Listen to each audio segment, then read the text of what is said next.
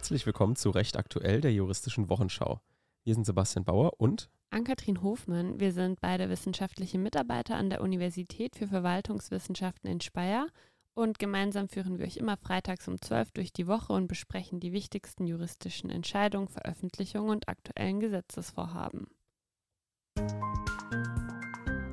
Heute, dem 22. September 2023, unter anderem mit Vorratsdatenspeicherung unionsrechtswidrig, Cum-Ex, Vereinsverbote von Hammerskins. Kurznachrichten.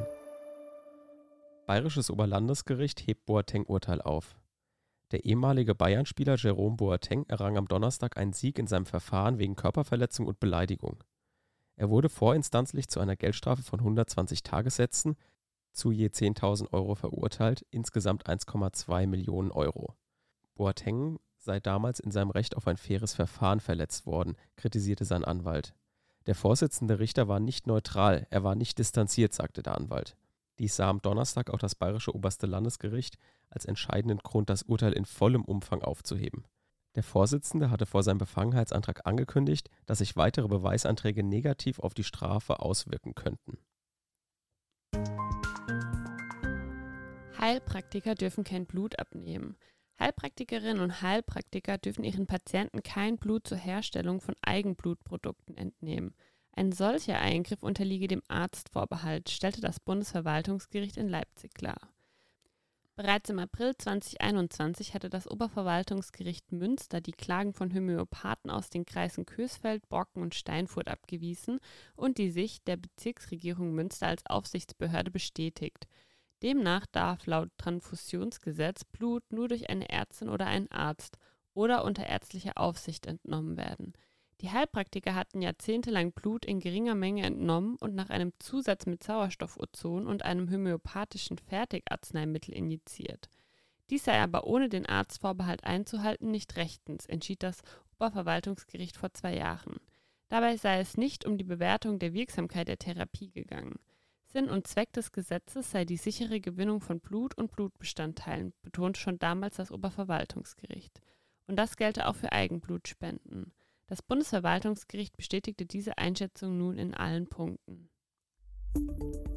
Update. Faeser verteidigt weiter die Absetzung Schönbohms. Der Innenausschuss hat sich am Mittwoch erneut mit Fragen im Zusammenhang mit der Versetzung des ehemaligen Präsidenten des Bundesamtes für Sicherheit in der Informationstechnik Arne Schönbohm befasst. Bundesinnenministerin Nancy Faeser wies dabei den infamen Vorwurf einer Instrumentalisierung des Bundesamtes für Verfassungsschutz entschieden zurück und bekräftigte, dass es gegen Schönbohm zu keiner Zeit nachrichtendienstliche Maßnahmen gegeben habe. Damit verteidigte sie ihre Entscheidung, Arne Schönbohm im letzten Oktober als Präsident des BSI abgelöst zu haben. Zugleich verwies sie darauf, dass Schönbohm selbst ein Disziplinarverfahren gegen sich beantragt habe und betonte, dass es nur eine einzige Erkenntnisabfrage beim Bundesamt für Verfassungsschutz zu Schönbohm gegeben habe. Schönbohms Versetzung begründete die Ressortchefin damit, dass sie Vertrauen in seine Eignung als Präsident des BSI verloren habe. Die Sendung von Jan Böhmermann, die der Untersagung einige Tage vorausging, habe dabei nur eine untergeordnete Rolle gespielt und die Entscheidung nicht beeinflusst. Auch zu ihrer Abwesenheit in den vorher anberaumten Ausschusssitzungen nahm Faeser Stellung. Ich bedauere, dass ich an der letzten Sitzung nicht teilgenommen habe, so Faeser. Die AfD-Fraktion forderte am Mittwochabend im Zusammenhang mit der Versetzung des ehemaligen Präsidenten Arne Schönbohm den Rücktritt von Bundesinnenministerin Nancy Faeser. Mit ihrer Amtsführung schade die Ministerin dem Ansehen ihres Ministeriums und erschüttere das Vertrauen in ein rechtsstaatliches Agieren der Staatsorgane unter ihrer Leitung. Aktuelle Themen. Cum-Ex. Am Montag, den 19. September, startete der Prozess gegen Bankier Christian Olearius. Bis März 2024 sind insgesamt 28 Verhandlungstage geplant. Damit kommen die Verfahren rund um die Cum-Ex-Affäre zu einem Höhepunkt. Der Ex-Chef der Warburg Bank wird in 14 Fällen wegen besonders schwerer Steuerhinterziehung angeklagt. Es drohen ihm bis zu 10 Jahre Haft. Insgesamt sei ein Steuerschaden in Höhe von 280 Millionen Euro entstanden.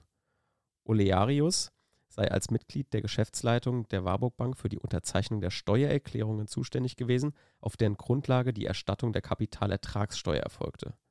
Mit dem Begriff Cum-Ex wird ein Geschäft zwischen verschiedenen Finanzmarktakteuren beschrieben, die mit Hilfe einer Gesetzeslücke mehrfach Steuerrückerstattungen auf eine nur einmal ausgezahlte Steuer erhalten haben. Olearius weist die Vorwürfe zurück. Seine vier Verteidiger forderten am Donnerstag einen Freispruch. Politisch heikel wurde die Angelegenheit, als sich der jetzige Bundeskanzler Olaf Scholz im Rahmen der Steuerrückzahlungen mehrfach mit Christian Olearius traf. Nach den Treffen verzichtete die Hamburger Finanzverwaltung auf eine sofortige Rückzahlung, sodass der Anspruch auf 47 Millionen Euro verjährte. Inwiefern Olaf Scholz Einfluss auf die Rückzahlungen genommen hatte, sollte im ersten Halbjahr 2023 mit einem Untersuchungsausschuss geklärt werden. Im Ausschuss konnte Olaf Scholz jedoch auf die meisten Fragen keine zufriedenstellenden Antworten liefern, da er sich an die entscheidenden Treffen nicht mehr erinnerte. Das Landgericht Bonn hatte bereits über ein weiteres Verfahren zu entscheiden, welches die Cum-Ex-Deals bei der Warburg Bank zum Thema hatte. Ein ehemaliger Geschäftsführer der Bank wurde zu drei Jahren und sechs Monaten Haft verurteilt. Rechtsprechung. Anspruch auf Gestattung der Untervermietung einer Einzimmerwohnung. Der achte Zivilsenat des Bundesgerichtshofs hatte letzte Woche über die Frage entschieden, ob ein Anspruch des Mieters auf Gestattung der Gebrauchsüberlassung an einen Dritten gemäß 553 Absatz 1 des BGB auch im Falle einer Einzimmerwohnung gegeben sein kann. Der Kläger ist Mieter einer in Berlin gelegenen Einzimmerwohnung. Mit Schreiben bat er die beklagten Vermieter wegen eines beruflichen Auslandsaufenthaltes um die Gestattung der Untervermietung der Wohnung von Juni bis November an eine namentlich benannte Person. Die Beklagten lehnten dies jedoch ab. Hiergegen erhob der Kläger Klage auf Erlaubnis der Untervermietung eines Teils der Wohnung an den bezeichneten Untermieter. Der Kläger trug vor, er wolle für die Dauer seiner berufsbedingten Abwesenheit einen Teil der Wohnung an die benannte Person untervermieten, jedoch weiterhin persönliche Gegenstände in der Wohnung lagern. Während seines Auslandaufenthalts lagerte der Kläger seine in der untervermieteten Wohnung verbliebenen persönlichen Gegenstände dort in einem Schrank und einer Kommode sowie in einem am Ende des Flurs gelegenen, durch einen Vorhang abgetrennten, nur von ihm zu nutzenden Bereich von der Größe eines Quadratmeters. Ferner blieb er auch im Besitz eines Wohnungsschlüssels. Nachdem die Klage in erster Instanz erfolglos blieb, verurteilt das Landgericht Berlin auf die Berufung des Klägers die Beklagten, die Untervermietung eines Teils der Wohnung zu gestatten. Die Revision der Beklagten hiergegen hatte keinen Erfolg. Der achte Zivilsenat des BGH hat nun entschieden, dass dem Kläger ein Anspruch auf Gestattung der teilweisen Gebrauchsüberlassung an den von ihm benannten Dritten zusteht. Wie der Senat in der Vergangenheit bereits zu Wohnungen mit mehreren Zimmern entschieden hatte, stellt die Vorschrift des Paragraphen 553 Absatz 1 BGB weder quantitative Vorgaben hinsichtlich des beim Mieter verbleibenden Anteils des Wohnraums noch qualitative Anforderungen bezüglich dessen weiterer Nutzung durch den Mieter auf. Von einer Überlassung eines Teils des Wohnraums an einen Dritten im Sinne der Vorschrift ist daher regelmäßig bereits dann auszugehen, wenn der Mieter den Gewahrsam an dem Wohnraum nicht vollständig aufgibt. Danach kann ein Anspruch des Mieters gegen den Vermieter auf Gestattung der Gebrauchsüberlassung an einen Dritten grundsätzlich auch bei einer Einzimmerwohnung gegeben sein. Ein Ausschluss von Einzimmerwohnungen aus dem Anwendungsbereich der Bestimmung des 535 Absatz 1 BGB ergibt sich weder aus dem Gesetzeswortlaut, der Gesetzesgeschichte noch aus dem mieterschützenden Zweck der Vorschrift. Letzterer liefe für Mieter einer Einzimmerwohnung andernfalls gänzlich leer. Auch dem Mieter einer Einzimmerwohnung kann es, namentlich bei wie hier befristeter Abwesenheit, darum gehen, sich den Wohnraum zu erhalten. Die Beurteilung des Berufungsgerichts, dass der Kläger dem Untermieter die Einzimmerwohnung nur teilweise überlassen wollte, ist demnach revisionsrechtlich nicht zu beanstanden. Der Kläger hat seinen Gewahrsam an der Wohnung auch nicht vollständig aufgegeben, denn er hat persönliche Gegenstände in der Wohnung in Bereichen zurückgelassen, die seiner alleinigen Nutzung vorbehalten waren und sich den Zugriff hierauf zudem auch durch Zurückbehaltung eines Wohnungsschlüssels gesichert. Hinzu tritt der Wille des Klägers, die Wohnung nur für die Zeit seines Auslandaufenthaltes teilweise dem Dritten zu überlassen. Keine Wiedereinsetzung bei Weitergabe von PIN und Karte. Mal wieder hat der BGH einen Fall zu entscheiden, der so oder so ähnlich mit an Sicherheit grenzender Wahrscheinlichkeit zum Thema im zweiten juristischen Staatsexamen wird. Der BGH äußerte sich in dem Verfahren zu der Frage, ob man sich als Anwalt bei der Wiedereinsetzung auch dann auf die Vergesslichkeit seiner Angestellten berufen kann, wenn man dieser die PIN und Karte vom BEA übergeben hatte. Dies begründete der zweite Strafsenat wie folgt. Die Überlassung des eigenen Zertifikats des Rechtsanwalts an die Kanzleimitarbeiterin ist nicht zulässig. Nach 26 Absatz 1 RAVPN darf der Inhaber eines für ihn erzeugten Zertifikates dieses keiner anderen Person überlassen. Er hat auch die zugehörige PIN geheim zu halten. Dadurch soll sichergestellt werden, dass die einfache Signatur von der den Schriftsatz verantwortenden Person stammt. Eine Überlassung des Zertifikats an eine nicht angemeldete Person würde es einem Unbefugten ermöglichen, anwaltliche Schriftsätze eigenmächtig zu erstellen oder abzuändern, um sie dann mit einer einfachen Signatur des Rechtsanwalts zu versehen. Bei einer Übermittlung über das besondere elektronische Anwaltspostfach muss die Übertragung in das Postfach dieses Verteidigers oder Rechtsanwalts erfolgen und dieser, also nicht etwa ein Kanzleimitarbeiter, der tatsächliche Versender sein. Die Verordnung über die Rechtsanwaltsverzeichnisse und besonderen elektronischen Anwaltspostfächer bestimmt, dass das Recht nicht qualifiziert elektronisch signierte Dokumente alternativ formwahrend über das besondere elektronische Anwaltspostfach zu versenden, nicht auf Dritte übertragen werden darf.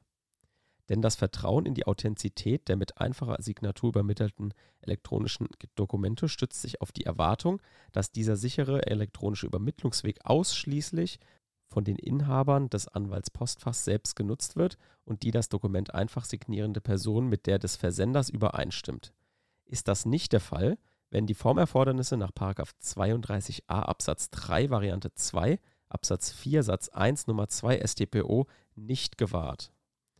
Durch Überlassung der anwaltlichen Zertifizierung an die Kanzleiangestellte hat der Rechtsanwalt dieser keine Möglichkeit zur wirksamen Übersendung der Rechtsmittelschrift auf einem sicheren Übermittlungsweg eröffnet.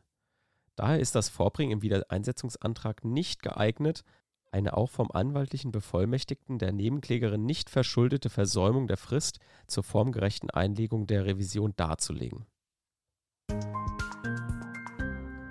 Bundesverwaltungsgericht erklärt Vorratsdatenspeicherung für unionsrechtswidrig. Schon mehrfach versuchte sich der deutsche Gesetzgeber an einem Gesetz zur Vorratsdatenspeicherung und jedes Mal wurde dieses durch Gerichte verboten. Das nun veröffentlichte Urteil des Bundesverwaltungsgerichts zu den Normen des Telekommunikationsgesetzes, die eine Verpflichtung der Anbieter öffentlich zugänglicher Telekommunikationsdienste zur Speicherung der dort genannten Telekommunikationsverkehrsdaten enthalten, schließt sich dem an. Vorratsdatenspeicherung meint die Speicherung von Telekommunikationsverbindungsdaten auf Vorrat, etwa für einen späteren Abruf durch die Polizei oder Staatsanwaltschaft.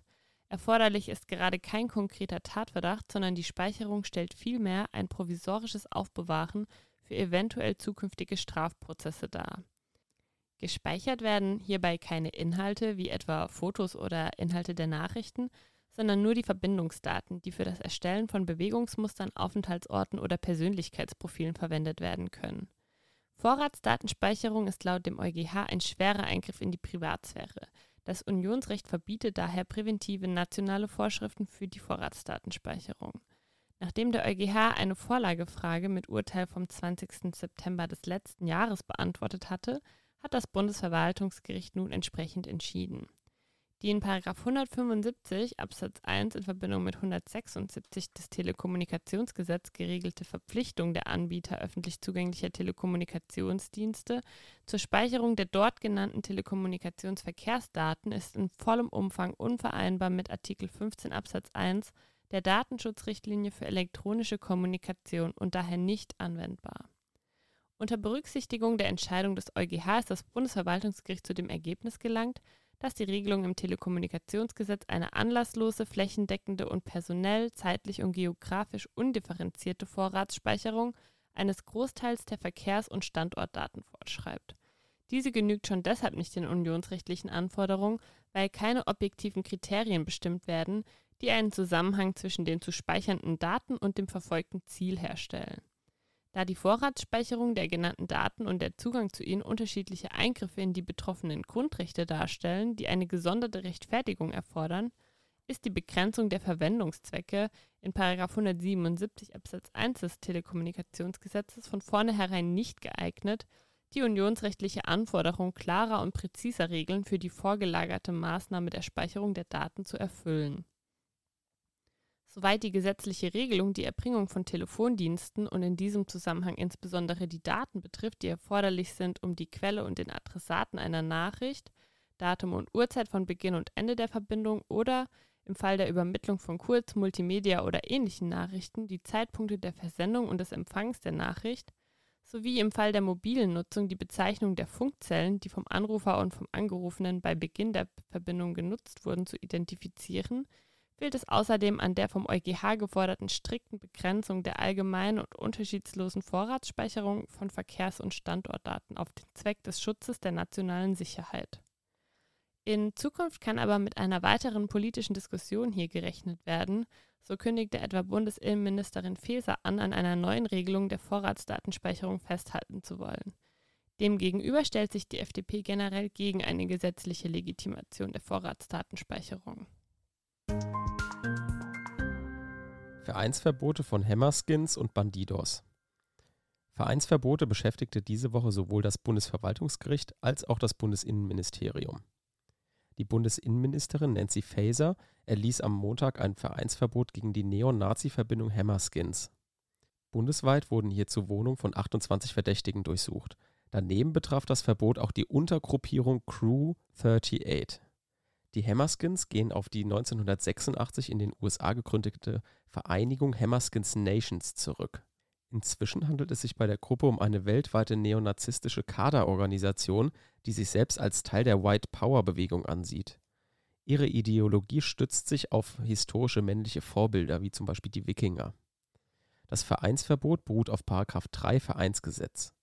Gemäß 3 Vereinsgesetz darf ein Verein erst dann als verboten behandelt werden, wenn durch Verfügung der Verbotsbehörde festgestellt ist, dass seine Zwecke oder seine Tätigkeit den Strafgesetzen zuwiderlaufen oder dass er sich gegen die verfassungsmäßige Ordnung oder den Gedanken der Völkerverständigung richtet.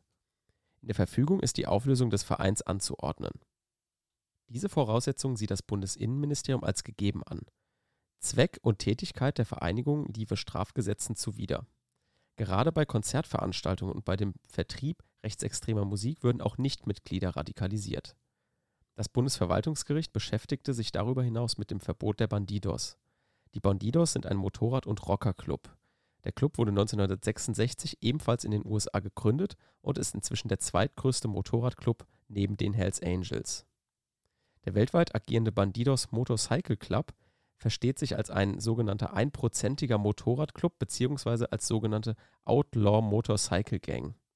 Er ist europaweit als Drei-Ebenen-Verband organisiert.